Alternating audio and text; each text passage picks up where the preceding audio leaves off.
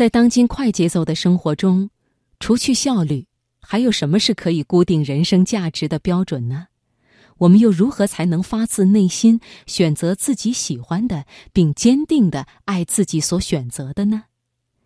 今晚的生活中的美学系列，朱光潜先生的文章，谈在卢浮宫所得的一个感想，希望能够给大家带来一些启示。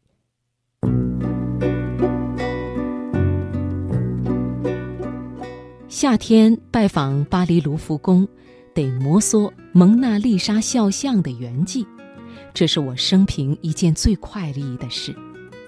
凡是第一流的美术作品，都能使人在微尘中见出大千，在刹那中见出中古。达芬奇的这幅半身美人肖像，纵横都不过十几寸，可是它的意蕴，又是多么的深广。我蓦然深思，我悠然遐想，我想象到中世纪人们的热情。想象到达芬奇作此画时费四个寒暑的精心结构，想象到丽莎夫人临画时听到四周的轻歌曼舞，如何发出那神秘的微笑。正想得发呆时，这中世纪的甜梦忽然被现世纪的足音惊醒。一个法国向导领着一群美国人蜂拥而来。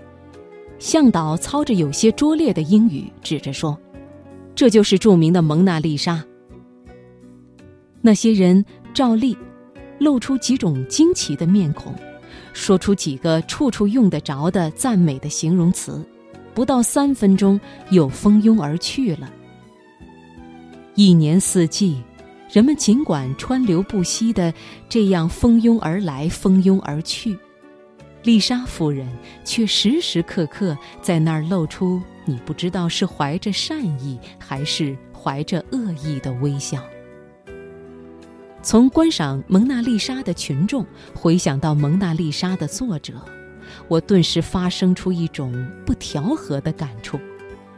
从中世纪到现世纪，这中间有多么深、多么广的一条鸿沟呀！中世纪的旅行家一天走上二百里已算飞快，现在不用几十分钟就可以走几百里了。中世纪的著作家要发行书籍，须得请僧侣用手抄写，一个人朝于斯，夕于斯的，一年还不定能抄完一部书。现在大书房每日可出书万卷，任何人都可以出文集诗集了。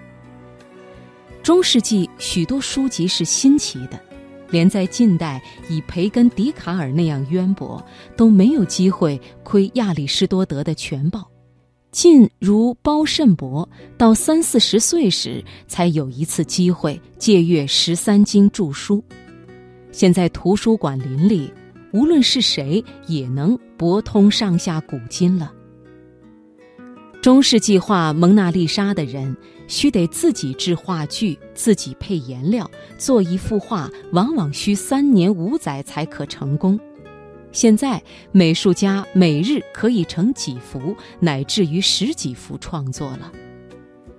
中世纪人想看蒙娜丽莎，需和作者或他的弟子有交易，真能欣赏他，才能侥幸一饱眼福。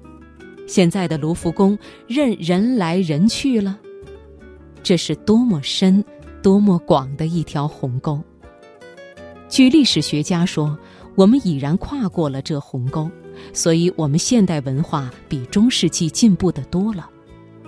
话虽如此说，而我对着蒙娜丽莎和观赏蒙娜丽莎的群众，终不免有所怀疑，有所惊惜。在这个现世纪忙碌的生活中，哪里还能找出三年不亏元、十年成一富的人了？我们固然没有从前人的呆气，可是我们也没有从前人的苦心与热情了。科学愈进步，人类征服环境的能力也愈大。征服环境的能力愈大，的确是人生的一大幸福。但是它同时也一生流弊，困难日益少，而人类也愈把事情看得太容易，做一件事不免愈轻浮粗率，而艰苦卓绝的成就也便日益稀罕。比方从纽约到巴黎，还像从前乘帆船时要经许多时日，冒许多危险。人们穿过卢浮宫，绝不会像他们穿过巴黎香榭丽舍街一样匆促。效率以外，究竟还有其他固定人生价值的标准吗？要回答这个问题，拿一幅湘绣和杭州织锦相比较，便易明白。如只论效率，杭州织锦是机械的作品，较之湘绣费力少而效率差不多。但是刺湘绣的绣娘在工作时，刺一针线都要费若干心血，都有若干热情在后面驱遣。他们的心眼都盯在他们的作品上，这是近代只讲效率的工匠们所差为呆拙的。织锦只在试用，而湘绣于试用之外，还要能为情，还要能为作者力量气魄的结晶，还要能表现理想与希望。假如这几点在人生和文化上自有意义与价值，效率绝不是唯一的固定价值的标准，尤其不是最高品的固定价值的标准。最高品固定价值的标准一定要有重人的成分。